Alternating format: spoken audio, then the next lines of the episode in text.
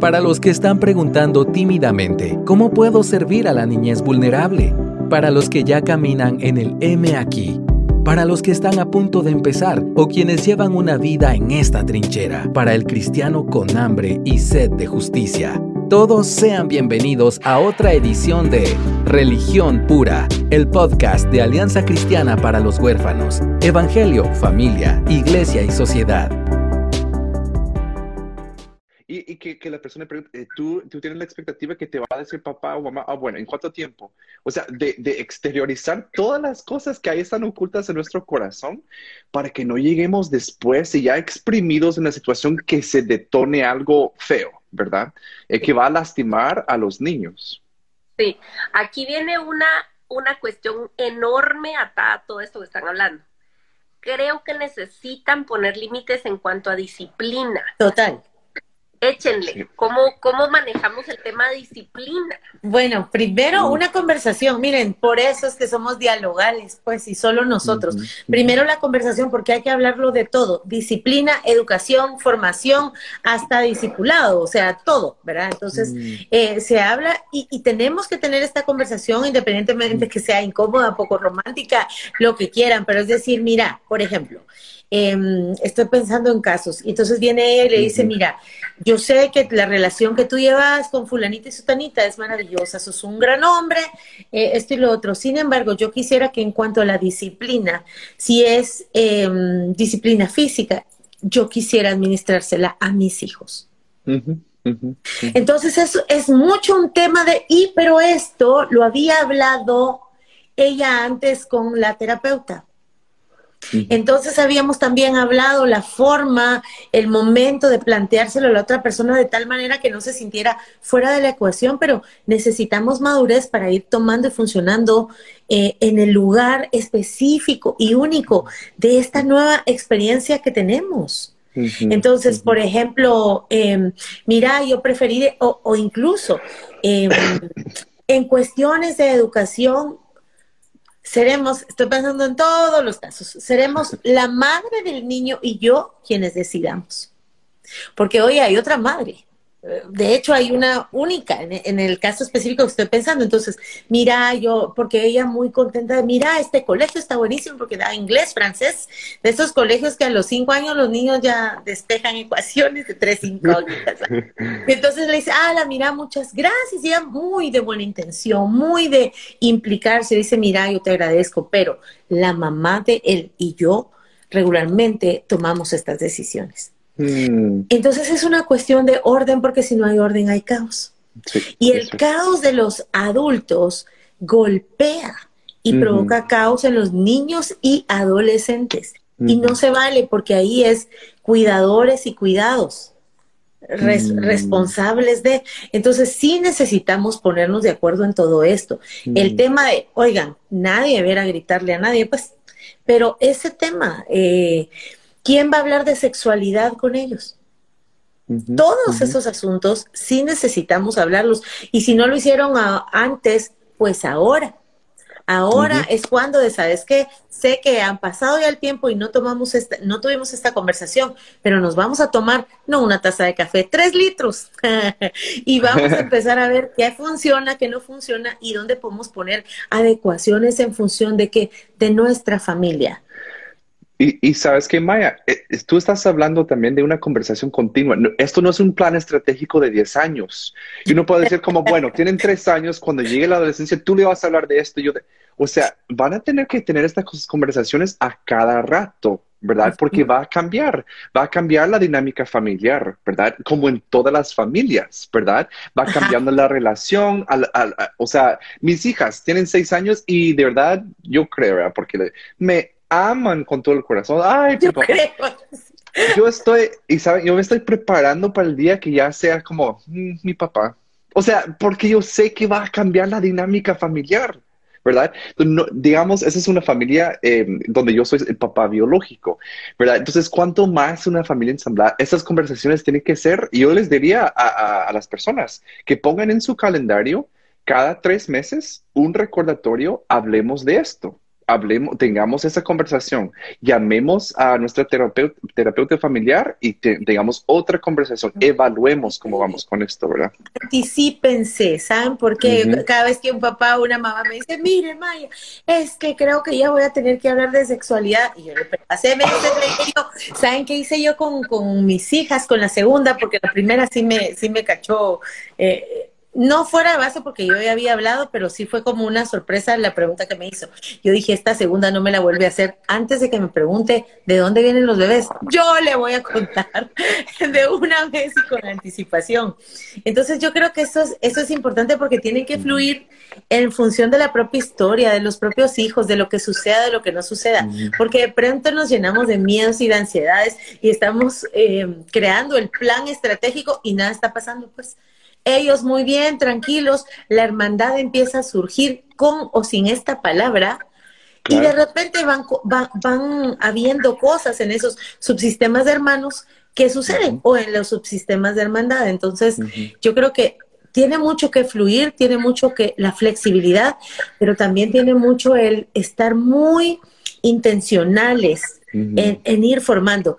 Y no solo las ensamblas, todas las familias, todas.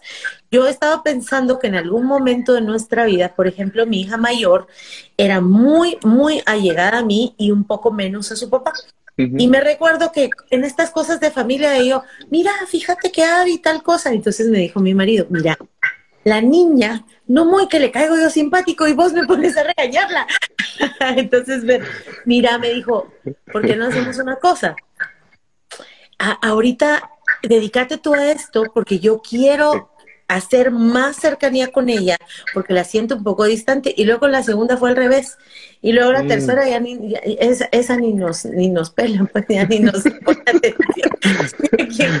entonces es como vamos viendo pero con tranquilidad con amor en paz sin sumarle ansiedad a una situación que ya nos la ya nos la trae. Mm. y, y sabes que agregaría Maya eso de los adultos, cada vez que tú te sientes amenazado en una relación, es como algo que está tratando de salir a tu consciente y no le das voz, ¿verdad? Entonces, podemos hacer el trabajo de cada vez que sentimos nosotros amenazados en una relación, algo hay ahí hay una necesidad no suplida, hay algo dentro de nuestro corazón que no está bien y por eso sentimos amenazados, ¿verdad? Hay otras amenazas de que realmente que hay un abuso o algo así, ¿verdad? Esa es otra cosa, pero cuando yo siento como, ¡Ah! no me habla, no me dice papá, eso es como una alerta que yo tengo trabajo que hacer. ¿verdad? Conmigo, ajá. Exactamente. Entonces, y muy difícilmente, la verdad, aún yo, o sea, yo tengo, y tú, Maya, tenemos, hemos estudiado esto, muy difícilmente yo lo puedo hacer solo. O sea, yo voy a necesitar a alguien más que me acompañe en ese proceso y decir, mira, esto me detona. ¿Qué me pasa? Entonces, es una evaluación constante, pero las amenazas eh, de verdad te sirven, son señales de algo que, eh, que no está bien, ¿verdad? Dentro es de mí. Muy, es muy bonito estar aquí desde la función del terapeuta y decir, miren, esto es lo que se puede hacer. Pero en mi familia yo he necesitado platicar con otras personas que no son yo, eh, porque cuando soy madre, cuando soy esposa, la terapeuta no sé qué se hace muchísimo. O sea, de verdad no sé qué hace. Porque no necesitamos. Así dice la Biblia que, que para afilar un cuchillo, una lima, y para que otro se afile, otra persona, otro que no mm. sea él. Entonces, todos nos necesitamos. Y aquí es una cultura de, de eso, de pedir ayuda. Así es. Eh, vamos a dar un chancecito. Si ustedes ven abajo de nosotros hay una, una, un globito con un signo de interrogación. Así que utilícenlo para mandar algunas preguntas que tenemos unos minutitos todavía. Este, estoy pensando en las familias extendidas y lo que se puede llegar a complicar. Eh, y me acuerdo, Maya, y creo que una de las cosas favoritas que hablaste con nosotros en el podcast fue de que un niño, un joven tiene la capacidad de amar, de amar y dolerse al mismo tiempo, y que mm. podemos admitir dentro del mapa de nuestra familia esa realidad, que el niño va a tener momentos de dolor porque no tiene a toda su familia junta. Recuerdo una, un nene que le decía a una de sus abuelitas, abuelita, ¿por qué no todos podemos vivir juntos, pues? Mm, sí. Porque mi gordo mm. tenía cuatro o cinco añitos y no entendía. Y. ¿sabes? Tenía la dicha de que sus, digamos, las figuras paternas de su vida, que era su papá biológico y el, el hombre que se casó con su mamá, hombres amorosos y presentes en su vida. Y él no entendía por qué no podía toda la Mara vivir junta, ¿verdad? Claro. Entonces, este, ¿qué podríamos aportar en ese sentido em, a esta conversación? Bueno, eh, cuando un niño o un adolescente expresa sus emociones y su sentir, hay que validarlo. Eso es lo mm. primero que, que bueno que, que, tengamos este espacio y que él tenga una persona a decir, abuelita, que él está compartiendo ahí, este es mi dolor, esta es mi tristeza. Y muchas veces el adulto cae en la trampa de querer resolverle eso en la mente y el corazón al niño, cuando ni siquiera nosotros podemos. ¿Saben qué podría ser ahí? Abrazar, es que es eso, el toque físico, el afecto y decir, a mí también me gustaría. Mm. A mí también me gustaría mucho, mi amor. Tampoco van a caer en la trampa cristiana de oremos para que eso suceda. Perdónenme. Híjole, si tan solo creemos, ¿verdad? Y hacemos esto. No se, no podemos. O sea, necesitamos llevar a los niños a un Dios que ama a todos en nuestras condiciones y que las cosas podrían cambiar o no, porque entonces ponemos en riesgo el concepto que el niño tiene de Dios, la distorsión de la oración. No, hombre, entonces necesitamos ser muy compasivos y qué necesito cuando el otro viene con sus emociones, escuchar, dar ese espacio de expresión y validar. Entiendo que puedes sentir, sí, me imagino que te gustaría, a mí también me gustaría que fuera así, pero en medio de todo eso podemos llevarnos a la esperanza, a lo que sí podemos hacer. He acompañado, bueno, tú sabes, David, he acompañado a, a hogares adoptivos, en donde uno de los, de los momentos complicados es, recuerdo una, era una chica, 10, años la nena, y tuvo, y le confesó a sus padres que extrañaba mucho a su mamá biológica. Mm. Ellos vinieron a terapia y yo les digo, miren, qué hermoso que haya tenido un lugar seguro para expresar eso tan importante. O sea, yo no, yo, aquí entre nos, yo digo que no está mi mamá, mi abuelita, yo nunca pude, yo nunca pude, yo no pude, pero ella tuvo y eso habla de este puente de comunicación, de, de poder, cuando un niño y un adolescente están expresando eso, te están dando un tesoro. Te están dando un tesoro. Y lejos de sentir el miedo, poder celebrar esa confianza, eh, ¿verdad? Entonces, validar esas emociones y no dar falsas esperanzas ni falsas salidas. Y recuerda también que funcionen como papá, eh, ya que sea padrastro, para papá adoptivo o padre biológico, no es resolver problemas para mis hijos. Eso no es mi función principal, resolver sus problemas, ¿verdad? Y mucho menos, como te dices, como que, ah, preguntémosle a Dios, ¿verdad? Como un genio y eh, Dios, ¿verdad? Que traiga no sé qué. No, ¿verdad? Entonces, eh, mi función no es resolver, ¿verdad? Yo, pero mi función sí es consolar en su momento. mi, mi, consejo sí es guiar, orientar, amar sobre todo, ¿verdad? Entonces tenemos que estar eh, claros sobre eso. Y algo más también que yo diría que es em, también e, en, en, todas las familias adoptivas, que no están las familias este, en sí como familias, no quiere decir normales, ¿verdad? Porque ¿quién es una familia normal? Pero familias eh, tradicionales, no sé cómo se diría, ¿verdad? Pero eh, que implica pérdida, implica pérdida, ¿verdad? Sí. Eh, entonces tenemos que, cuando hay una pérdida, tenemos que crear espacio para el duelo. Y no, y si, si, decidimos que vamos a saltar esos pasos porque nos incomodan, eh, ahí se quedan y crecen los espacios de la pérdida y duelo. Y nuestros hijos van a tener o tratar de luchar, lidiar con eso de la forma que ellos saben conforme vayan creciendo, ¿verdad? Un adolescente, ¿qué va a hacer? se va a meter a una adicción probablemente, va a haber eh, relaciones tóxicas con sus amigos o lo que sea, pero lo va a tratar de resolver la situación porque los adultos en su vida no han dado el espacio para la pérdida y el duelo que le corresponde. Y no le acompañan. Exactamente, a veces es el asunto de estar con él, aunque no podamos tener respuestas, ¿verdad? Yo quisiera responder aquí a alguien que decía integrar a los niños, a los míos y a los tuyos, que vimos solo algunas cositas como para ir más puntuales. Yo creo que va a depender de la edad. Nunca lo hagan de manera forzada y, no traten de disimular. Miren, yo he hablado, eh, es buenísimo. de chaquetear. Ay, sí. De, ¿Cómo se llama? De ganarte el favor del niño con regalos excesivos o un cariño refingido que no vas a poder mantener a largo plazo. Total. Además, los niños. No sean payasos, por favor. de otra forma. Pero los niños no son tontos. De verdad los niños sienten, perciben, intuyen. Entonces, eh, traten de, de, las maneras más naturales propiciar. No esperen que sea de la nada. Estos son procesos. Si de pronto los niños no quieren ir o no quieren participar, dejen a los muchachitos en paz. Ni uno, mire, usted en la iglesia ni le habla a todo el mundo. Y nadie lo está obligando ahí a andar a saludar a la fulana. No, entonces, sí ponemos sobre ellos muchas cargas que los adultos no estamos dispuestos a llevar. Y aquí alguien decía, cuando los niños ya tienen más o menos ocho años, ¿no quedaría mejor presentar a la otra persona solo por su nombre? Y ya que con la relación y el tiempo la niña o el niño pueda llamarle como mejor se sienta.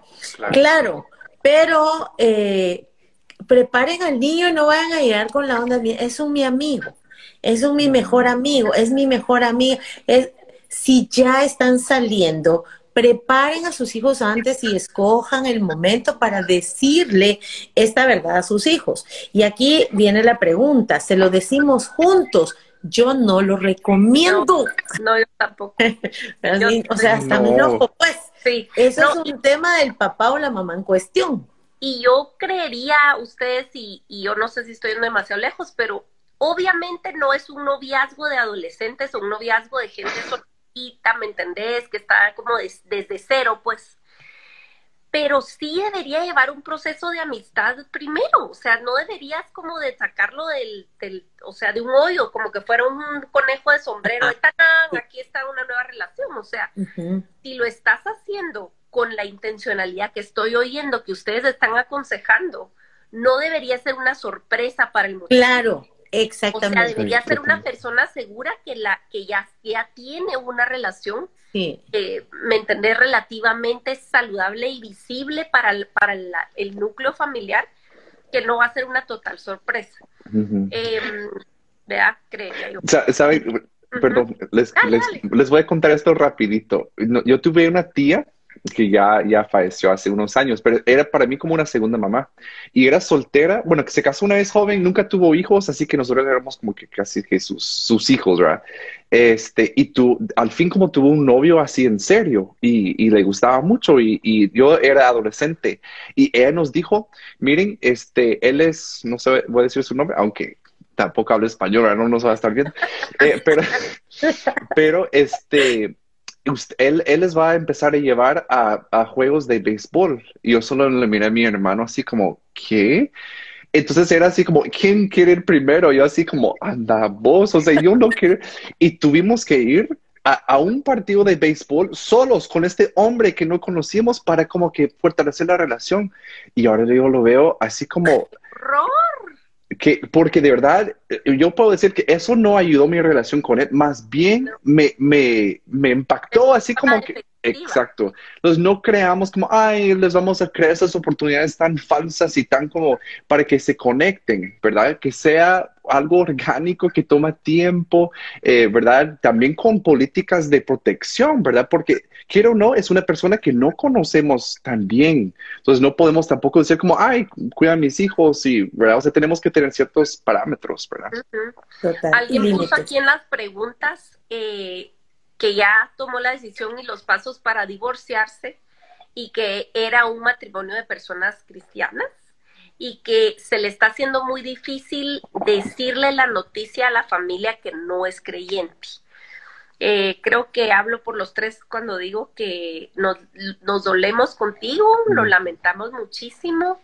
Sabemos que esto tuvo que haber sido un proceso extenuante para que tú llegaras a decidir junto a esta persona o quizás las circunstancias te obligaron. Entonces no vamos a recurrir al cliché de Dios odia el divorcio, aunque lo odia, claro que sí, pero eh, lo primero que te decimos es que no imaginamos lo difícil que está siendo para ti este momento. Y no sé qué palabras de aliento o de consejo pudiéramos darle a esta persona. Bueno, yo quisiera retomar la frase dicha desde los espacios, no voy a decir de la fe, porque no, eh, no es desde la fe, sino Dios odia el divorcio porque Él no nos desea ningún mal, ¿verdad? Eh, mm. hubiera preferido que no, que no, que no, que no atravesáramos esos dolores. Hay dolores que seguramente Él causa porque son necesarios, pero hay dolores que eran innecesarios y que no, nuestra propia decisiones, nuestros pecados, el mundo como tal. Te abrazamos mm. desde acá. Mm. Te voy a decir algo. Estos quiebres nos hacen replantearnos y cuestionarnos tantas cosas. Y tenemos la falsa creencia que la gente nos voltea a ver y de verdad dice, ay, wow, pero es que, es que ellos son cristianos, aquí se les mira la aureola. Te voy a contar que la gente ya miraba. Eh, las vidas de apariencia siempre son falsas. Hoy no traigo pestañas falsas, a veces me pongo. y me encantan, la verdad, es lo único que me pongo. Pero a veces, sobre todo con estas que salen así, y, o con las que salen en los, en los filtros, bye. Pero saben una cosa, yo me las disfruto. Me las pone una mi amiga, la Jackie, me las pone. Pero todo el mundo sabe que no son mías. Entonces, un día que yo aparezca aquí, les voy a decir, miren, disculpen, yo les voy a confesar algo. Mis pestañas no son mías. O sea, no.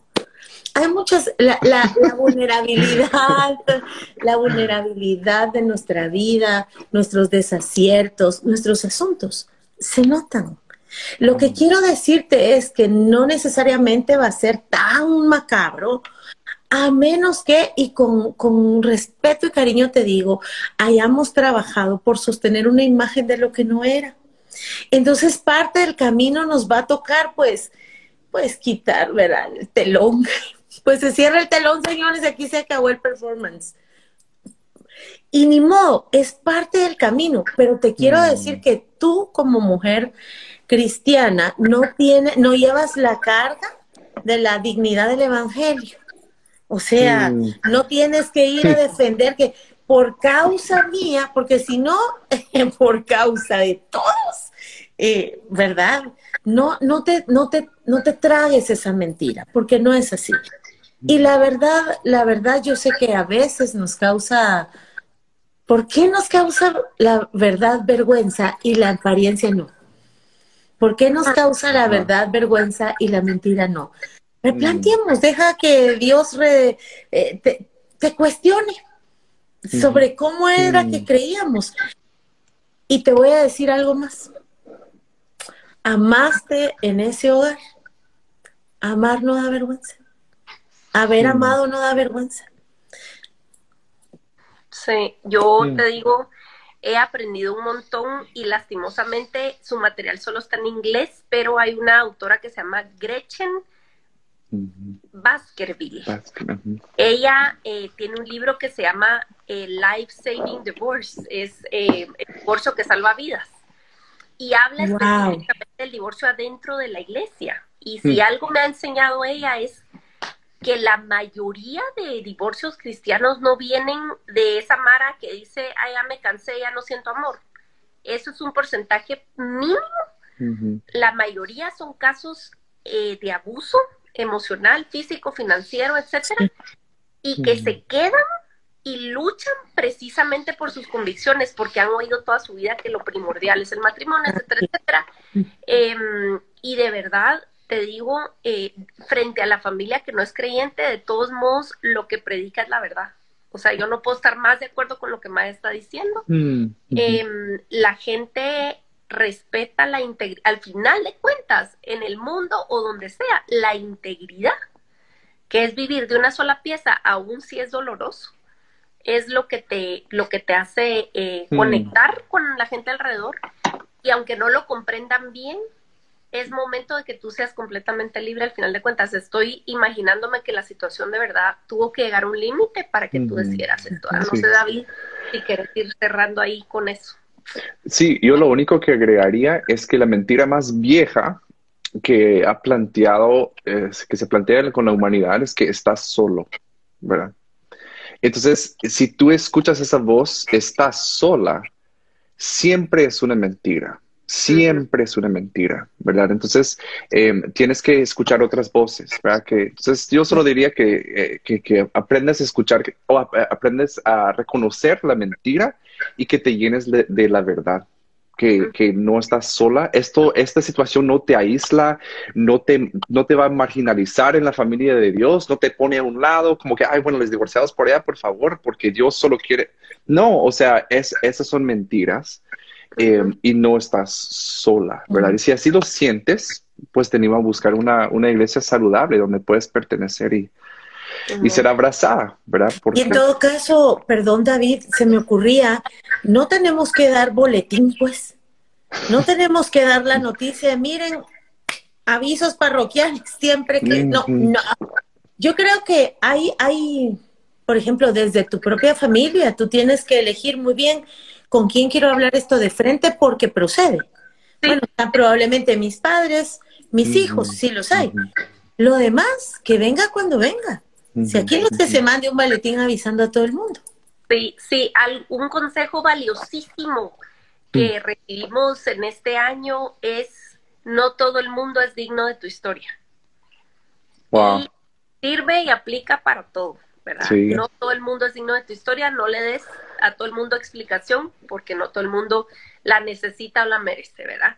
Eh, y aquí una última preguntita, dice, ¿será correcto que mi ex esposo cada vez que sale con nuestros hijos tenga que llevar a los hijos de su actual pareja? Yo estoy en desacuerdo. Pues em, yo, en mi opinión, no. Creo que no es un asunto de correcto o no correcto. Em, pues no es incorrecto si lo queremos ver de alguna manera, pero todos los hijos necesitan espacio con su padre.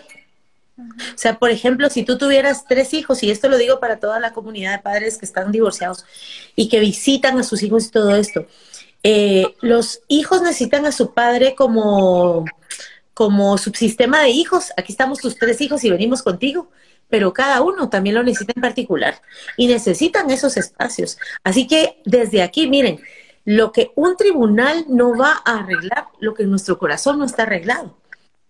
Y es más allá de lo que la ley pueda dictar, es poder ver y decir, eh, está lindísimo que salgas con los tres, pero cada uno te necesita en lo particular y en diferentes tiempos.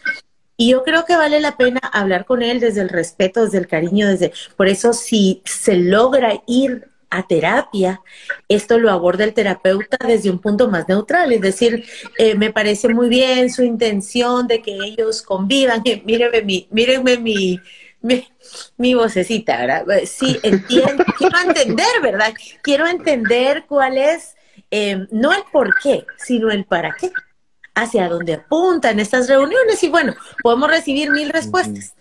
A veces solo estamos bien desorientados, ¿verdad?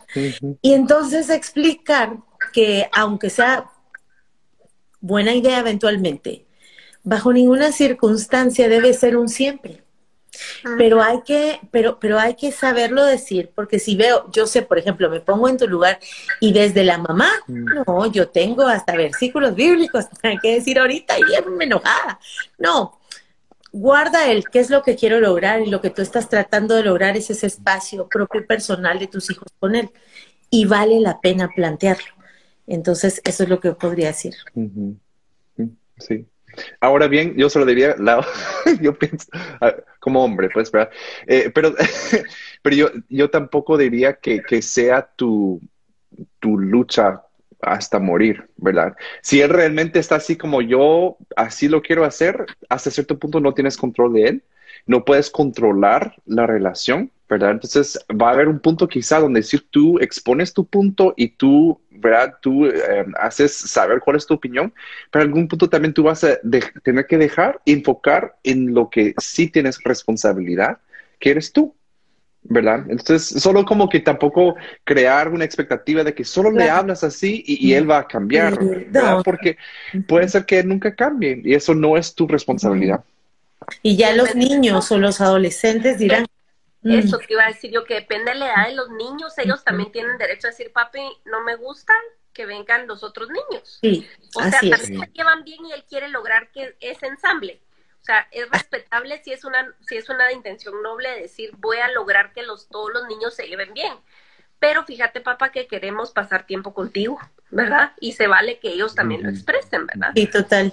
¿Saben sobre otra, qué otra situación se me ocurre ahora que, escucho a David? ¿Qué otra situación se sale totalmente de nuestro control y seguramente te ha llegado alguna vez? Es la nueva pareja de mi, de, de, del padre de mis hijos, la nueva pareja de la madre de mis hijos. Mm. No me gusta.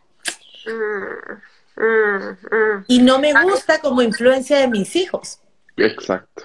Pero ahí no hay control, ¿verdad? Podemos poner algunos límites, por eso yo sí los insto a que siempre em, luchen, oren fuertemente, propicien los espacios sanos de diálogo para todavía tener una cierta voz y una cierta influencia en el otro. De verdad, un espacio sano de diálogo y pedir mucha sabiduría eh, porque son cosas que ya son de otra, de otra familia, de las que no tendremos control. Eso sí tenemos que saberlo.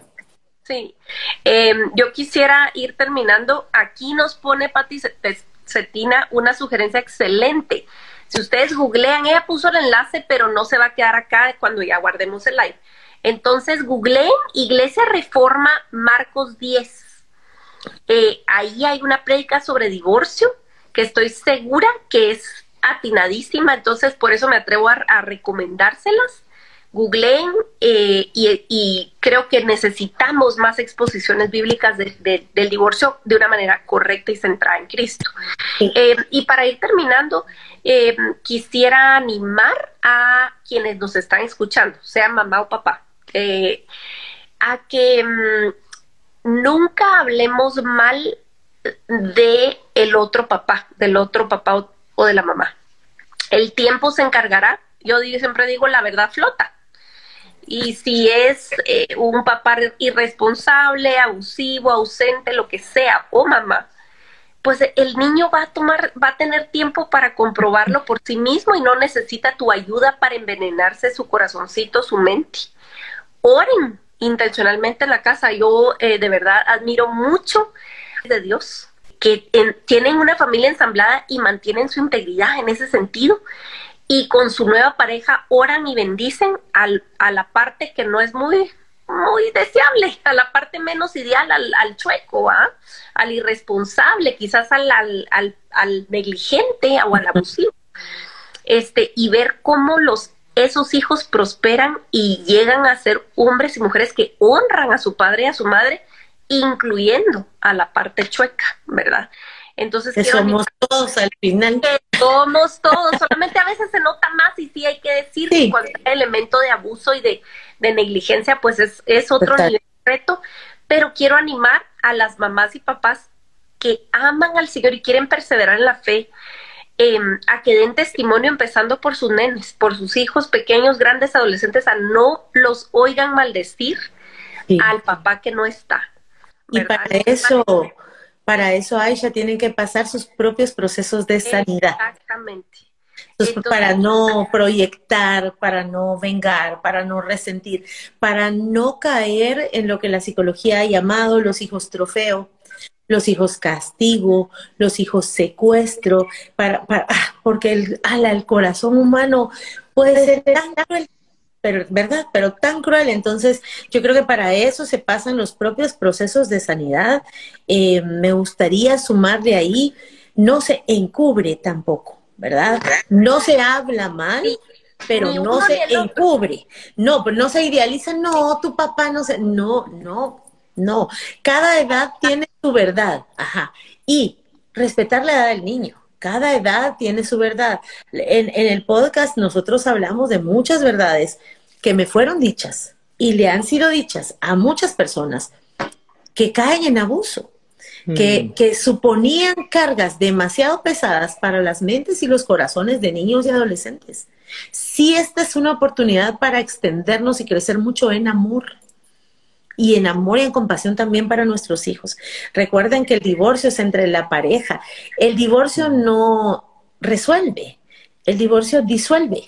mm. disuelve, ¿verdad? Mm. La resolución viene de otros asuntos y, implica trabajo y procesos. Entonces, crezcamos en amor y, y, yo sé que es, es complicado y quiero honrar a mi mamá.